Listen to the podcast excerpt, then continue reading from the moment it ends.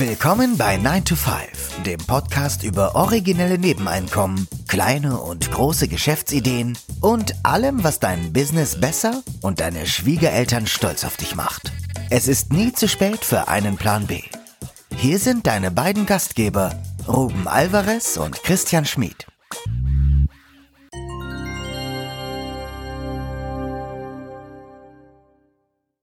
Der Titel der heutigen Episode lautet offiziell Marketingintelligenz für deinen Zeithassel. Inoffiziell Everybody's Darling ist Everybody's Depp. Jedermanns Liebling ist jedermanns Depp. Ja. Hab ich das richtig übersetzt? Würde ich sagen, ja. Mehr oder weniger.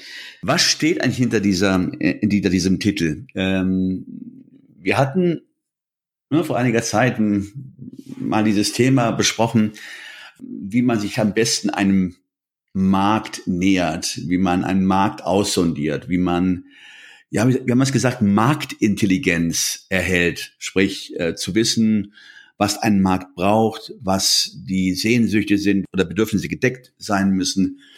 Und wir haben das dann deswegen Everybody's Darling is Everybody's Depp genannt, weil viele wenn sie an Selbstständigkeit denken, es doch versuchen, jedermann recht zu machen.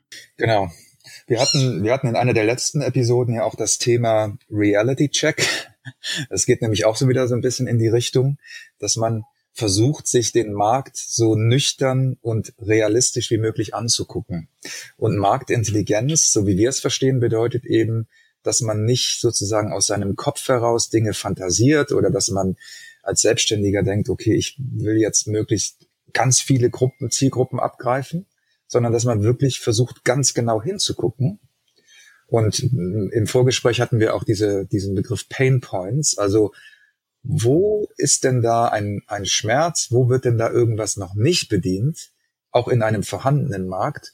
Und wie könnte ich das sozusagen für meine Positionierung nutzen oder für meine Produktentwicklung nutzen, um genau diese Nische zu besetzen.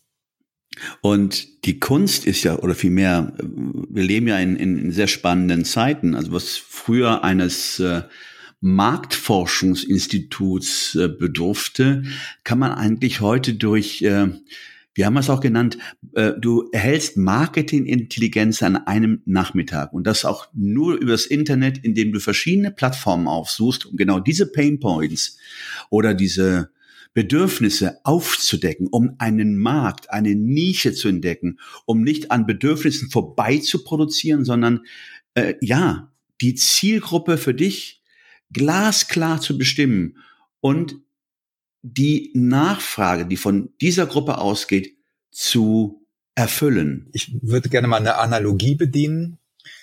Stell dir vor, du bist Journalist und also Journalismus bedeutet ja, dass man ergebnisoffen an Dinge herangeht. Du bist Journalist und du sollst äh, etwas über eine, sagen wir mal, eine, ein Land schreiben. Nehmen wir Portugal. So.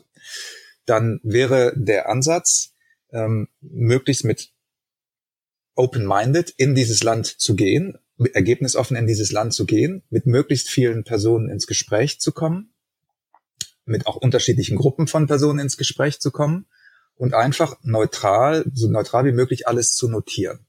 Das, das ist so eine Metapher, die, die vielleicht funktionieren kann. Und das Gleiche kann man digital machen. Also anstatt zu sagen, nehmen wir vielleicht mal das Beispiel, ich möchte im Yoga-Bereich irgendwas verkaufen, anstatt zu sagen, ja, also ich stelle mir jetzt eine Yogamatte vor, die so und so aussieht, die diese und jene Funktionen erfüllt. Das mag für dich vielleicht die perfekte Yogamatte sein. Das mal hinten anzustellen und zu sagen, was hatten wir gesagt? Du, du gehst zum Beispiel zu den Amazon-Rezensionen zu einer bestimmten Yogamatte. Du gehst in bestimmte Foren, Yoga-Foren, wo über bestimmte Produkte gesprochen wird. Und wie so, wie so ein Journalist versuchst du einfach eine Reportage sozusagen darüber zu schreiben und möglichst viele O-Töne und möglichst viele Zitate für dich zu sammeln. Ohne dass du dir ohne dass du dir eigentlich schon ein abschließendes Bild machst. Ne? So könnte man es so vielleicht beschreiben. Du sammelst Informationen und erstmal wertfrei, wie du sagst, und erst in einem zweiten Schritt gehst du in die Ordnung. Sprich, schaust dir die Informationen, die du zusammengetragen hast, an, clusterst, versuchst zu sehen, okay, wo ist denn da die, äh, die beherrschende Meinung? Wo äh, sind die Painpoints am, am, am größten? Wo äh, deckt sich diese Gruppe? Mhm. Äh, was mache ich mit dieser Information, die ich da zusammengetragen habe? Und eine das, darüber hatten wir ja auch gesprochen, weil du auch gerade jetzt Amazon Reviews äh, angesprochen hast. Wir hatten ja letztes Mal darüber gesprochen. Interessant sind die Reviews, die nur drei Sterne aufzeigen. Und wenn man sich diese Reviews mal anguckt, ja, sehr interessant, dann sieht man, dass an sich nur immer die Extreme besetzt sind, dass es viele gegen, also Gegenmeinung, Gegenrezensionen, die nur ein Punkt oder ein Stern vergeben haben und viele fünf Sterne. Und diese, dieser diesen Durchschnitt von drei Sternen ergibt sich auch nur aus der schweigenden Mehrheit. Letzten Endes hast du, du hast zwei Extreme, die du, wenn du dich für eine Seite äh, äh entscheidest, auch richtig antriggern kannst. Mhm. Ich weiß nicht, hast du schon mal beobachtet, ja. diese, diese, diese drei Sterne Erscheinung, dass die, die nur drei Sterne haben, an sich am interessantesten sind und dass man die sich, sich diese Rezensionen mal angucken soll, recherchieren sollte, am besten auch die mit vielen Rezensionen, weil dann du schon recht klar ein Bild bekommst von Pro und Contra. Und vor allen Dingen kannst du dann die Entscheidung treffen, welche Gruppe du denn gerne bedienen möchtest um am Beispiel jetzt Yogamatten. Äh, also ich könnte mir jetzt vorstellen, du hast eine bestimmte Yogamatte, die verkauft wird. Da wäre natürlich interessanter zu sehen, nicht die, die fünf Sterne haben, sondern die, die drei Sterne haben, zu sehen, warum haben denn diese Yogamatte, die tausend Bewertungen hat, nur drei Sterne. Da wirst du entdecken, dass viele sagen, diese Matte ist crap. Äh, die ist nicht nachhaltig, die Stoffe sind nicht, mhm. ach, keine Ahnung. Also denen fallen ja immer Gründe ein. Und es gibt dann halt die Evangelisten, die sagen, super Mathe, ich mache da mein bestes Yoga und ähm, super, ich weiß nicht, welche Attribute man heranziehen kann, um mhm. eine Yogamatte ja. zu erklären oder zu beschreiben. Aber du siehst dann auf jeden Fall anhand der, der, der, der Bewertung, bestenfalls guckst dir die negativen an, weil dann lernst du daraus, okay, was könnte ich denn besser machen, um die Gruppe, die ja extremst gegen diese Yoga-Matte ist, um die mhm. zu bedienen. Und damit äh, ja, entdeckst also du eine neue Nische. Also was mir aufgefallen ist jetzt, wo du das sagst, es stimmt, die, die bei den drei Sternen nachher landen, das ist ja immer nur ein Durchschnittswert. Und wenn man dann reingeht in die Rezension, dann sieht man, stimmt eigentlich immer die Extreme. Die einen Stern und die fünf Sterne, also die Fans und die Hater. Und da, durch diese, durch diese Extreme entsteht ja erst dieser Mittelwert von dreien. Das heißt, das wird mir jetzt auch erst bewusst, drei Sterne heißt ja nicht, dass die meisten Leute das so zufriedenstellend, so mäh finden, sondern es heißt, in der Realität, dass es jemand, der etwas als mittelmäßig klassifiziert, würde wahrscheinlich auch keine Bewertung dalassen, oder? Das ist dann die schweigende Mehrheit, von der du gesprochen hast, die eben, ja, die sind halt zufrieden genug, um nicht, um sich sozusagen nicht zu beschweren, aber auch nicht happy genug, um zu sagen, boah, dann mache ich mir jetzt die Mühe, das zu loben. Leute, die auch dann eine vernünftige Kritik hinterlassen, aus dem man ja wirklich Schlüsse ziehen kann. Ja auch eine negative Kritik ist ja eine gut, also ist ja auch ein gutes Feedback, ja. Und man würde sich dann eher, aber wir würden uns jetzt eher an den negativen Kritiken orientieren, weil wir da schön rausfiltern können und muss, das ist das, was du eben auch gesagt hast. Wir fangen erst an, das neutral uns anzugucken und dann erkennen wir vielleicht irgendwann Cluster oder Muster und diese Muster sind eben interessant. Also damit ist jetzt gemeint, wenn jetzt von 100 Leuten einer schreibt, dass die äh, ihm die Farbe nicht gefallen hat, weil die zu grell war, dann ist das natürlich jetzt nicht so eine interessante Information, als wenn 90 von den 100 Leuten, die einen Stern hinterlassen, äh, sagen, die Matte stinkt ohne Ende und braucht erst, man braucht erstmal eine Woche, bis die überhaupt ausgedünstet ist. So. Das ist natürlich eine Information einfach durch die Häufung, die eine höhere Relevanz dann hat und die ein Ansatzpunkt sein könnte, zu sagen, okay, also den Leuten gefällt diese Matte. Es gibt total viele Fans dieser Matte. Das Design finden die Leute toll, die hat einen guten Grip, wie auch immer. Aber die, die, der Gestank, der ist ein echtes, so. Genau, stell dir mal vor, ob es jetzt nur der Gestank ist oder die Matte, die sich immer einrollt, auch nicht eben liegen bleibt. Du hast ja schon eine, eine Fangemeinde, die dahinter steht und du hast Leute, die noch nicht hundertprozentig hinter da, äh, äh man, die haben sich das Produkt ja auch gekauft und bemängeln einfach nur, dass sie stinkt. Die große Frage ist, ob sie die Matte zurückgeschickt haben oder wenn sie schreiben, okay, nach sieben Tagen hört es auf. Das heißt, du könntest rein theoretisch eine Matte entwickeln, mit dem du die potenziellen Fünfer-Sterne abholst, aber auch die, die äh, genau das bemängelt haben, dass sie stinkt. Du könntest da vielleicht irgendwie eine Duftnote einarbeiten oder andere Materialien verwenden, damit es nicht zu diesem äh, Gestank kommt. Aber äh, was ich damit sagen will, du musst dir beide Seiten angucken. Du kannst sehen, okay, was ist gut an der Matte? Das ist ja auch eine wichtige Information. Und was ist nicht so gut an dieser Matte? Und da kannst du ansetzen, weil das, was gut ist, musst du nicht anpassen, sondern das, was als negativ oder von vielen Leuten als, äh, als, als malus, als negativ äh, angesehen wird, da könntest du ansetzen, da könntest du den Hebel ansetzen, okay, alles klar. Daraus könnte ich mir überlegen, wie kann ich eine Mappe, äh, eine Matte kreieren und das auch entsprechend auch in der Beschreibung ähm, oder vielleicht in der Betitelung nicht stinkende Yoda, äh, Yoda, äh, Yoga-Matte, ja, mit all diesen Designelementen, die ja so ansprechend sind. Was können wir sagen als Konsequenz äh, am Beispiel dieser Yoga-Matte ist, ähm, was wir an sich jedem raten können, ist einfach die Kontroverse zu suchen mhm. und sich für da und aus dieser Kontroverse für sich eine Fangemeinde zu bilden, indem du entweder das eine oder das andere Extrem besetzt. Und was man natürlich auch macht, das ist ja fast nebenbei ein Nebeneffekt eigentlich dieser Art des Vorgehens, ist mir jetzt so aus, aus Werbetexter Sicht gerade bewusst geworden. Du lernst, du schaust den Leuten ja auf den Mund und du, du lernst ja auch deren Sprache kennen.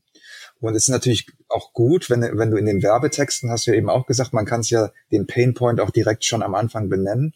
Wenn du in die, dieses, diesen gleichen Jargon auch benutzt, weil die Leute sich natürlich dann angesprochen und aufgehoben fühlen. Ne, nach dem Motto, wir sind, wir reden von der gleichen Sache. Und das ist ja ein automatischer Nebeneffekt bei dieser Art des Vorgehens, dass du diese, diese Gruppe kennenlernst und auch den, den Jargon, den diese Gruppe benutzt die Lingo, wie es so schön heißt, nicht? Ähm, wenn du eintauchst und dir die verschiedenen Plattformen anguckst, die, da ist nun Amazon Reviews, die FB-Gruppen, also Facebook-Gruppen, äh, Quora, diese Frage-Plattformen, da findest du ja auch sehr viele, äh, sehr viele Informationen. Und du siehst ja auch da, wie da gesprochen wird. Also wie zum Beispiel ich mir auch vorstellen könnte, dass es in Motorradgruppen eine gewisse Art und Weise gibt, sich auszudrücken, wenn man ähm, auf das Bike steigt und äh, dich den Wind über die, keine Ahnung, ähm, äh, worüber lässt man sich dann den Wind äh, äh, um die Nase wehen lässt. Ähm, das ist ja so eine, so eine, eine Sprache, die dich ja auch annähert. Ne, und nicht so nach dem Motto, ach, wer kommt denn da? So wie, wie The Beauty and the Nerd. Ne? Die verstehen sich ja auch nicht, weil die eine verschiedene Sprache anwenden. Du musst dann halt schon in irgendeiner Form eintauchen und ähm, das Vokabular, was typisch ist in dieser Gruppe, auch anwenden, weil dadurch wirst ja auch einer von von ihnen. Ja, genau. Du bist du bist zumindest sprachlich Teil dieser Gruppe und hast dadurch keine Reibung und kein keinen Widerstand. Ja, absolut. Ja, also was können wir noch sagen? Also Google Alerts ist auch noch eine Möglichkeit, wenn man sich so einem Thema nähern kann. Das kann man ja einfach bei Google einstellen. Wir haben, wir haben jetzt zum Beispiel Google Alerts zum Thema Nebeneinkommen und ab und zu bekommen wir dann eben eine Benachrichtigung, dass irgendwo in, in der, im weltweiten Web irgendwas zum Thema Nebeneinkommen geschrieben wurde. Ist einfach auch interessant, weil man, weil man auch nochmal andere Perspektiven bekommt. Also zum Beispiel, lustigerweise, um ganz kurz einen Satz noch zu sagen, beim Thema Nebeneinkommen ist es tatsächlich so, dass die meisten Google Alerts in eine komplett andere Richtung gehen als, als das, worüber wir sprechen, wenn wir Nebeneinkommen bei 9 to 5 sagen. Es geht nämlich fast immer um die Nebeneinkommen von Parlamentariern. Es geht, also es geht, also es ist auch ein Begriff, der fast immer in den Medien lustigerweise negativ besetzt ist. Ist mir aufgefallen. Die meisten Google Alerts äh, geht es irgendwie darum, dass irgendein Parlamentarier wieder irgendein unangemeldetes Nebeneinkommen hat. Leider Gottes im, im Kontext wird ja das, das Nebeneinkommen ja negativ. Es ja. wird leider in einem negativen Kontext gebracht, ähm, wie es auch gerade mal die letzten zwei Jahre zum Vorschein gebracht haben. Und vor allen Dingen, ähm, wie viel dann diese Berufsgruppe zum Teil ja liegen da diese Nebeneinkommen weit über die, den Diäten, die sie mhm. erhalten. Aber es stimmt schon. Ich meine, je mehr man in diese Themen, auch in den Foren oder in die, ich sagte jetzt auch Frageplattformen wie Quora und es gibt ja auch andere deutsche Plattformen, wo du eher Einblicke bekommst, was Menschen bewegt, als wenn es nur über Artikel berichtet wird oder über Zeitungsartikel. Da, wo wirklich User-generated Content Absolut. entsteht, da kannst du auch was für dich rausziehen, weil da kommt mit unverblümt was zur Sprache Ganz genau. gebracht. Genau. Und also, um es nochmal zusammenzufassen, also nimm dir einen Nachmittag Zeit, um deine Marktintelligenz zu erhöhen, wenn du einen Sidehustle planst oder wenn du eine Gründung planst oder ein Produkt entwickeln möchtest oder einen Blog aufsetzen möchtest, was auch immer dein Nebeneinkommen oder deine Idee ist. Das kann eigentlich nie schaden, diese, diesen Nachmittag Zeit sich zu nehmen und tauch wirklich in diese Foren ein, in die Diskussion. Ja, guck, wo lange Threads sind, also wo sind, wo sind Kommentare, die irgendwie 1700 äh, weitere Kommentare nach sich ziehen. Ja, da ist oft auf der Seite 10 findest du plötzlich Sachen, die, die hochinteressant sind, weil ja auch so, solche Prozesse immer wieder ein Verfeinern sind. Ne? Also wenn jetzt einer nur eine Meinung sagt, ist das eine, eine Sache, aber wenn Leute auch darauf einsteigen und in die Diskussion gehen, dann werden die Argumente ja auch immer feiner nach unten, im besten Falle. Und da kann man ganz viel, ja, sage ich mal, Saft rausziehen und interessante Details rausziehen. Um da nochmal bei dem 20-80-Prinzip zu bleiben, du wirst dann feststellen, wenn du diese langen Threads analysierst, dass 20 Prozent für 80 Prozent der Kommentare verantwortlich mhm. sind. Und das sind die Influencer. Das ist deine Zielgruppe. Ja, das war unsere kleine Episode heute Marktintelligenz an einem Nachmittag. Wir hoffen, wir konnten ein bisschen Inspiration mitgeben für alle, die, die ein bisschen Markt, kostenlose Marktforschung betreiben möchten. Und ja, bis zum nächsten Mal. Wir hoffen, ihr schaltet nächsten Sonntag wieder ein. Immer am Sonntag, 9 to 5. Bis bald. Immer wieder Sonntag.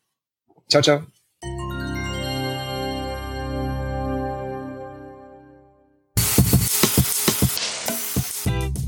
Das war 9 to 5, der Podcast von Christian und Ruben.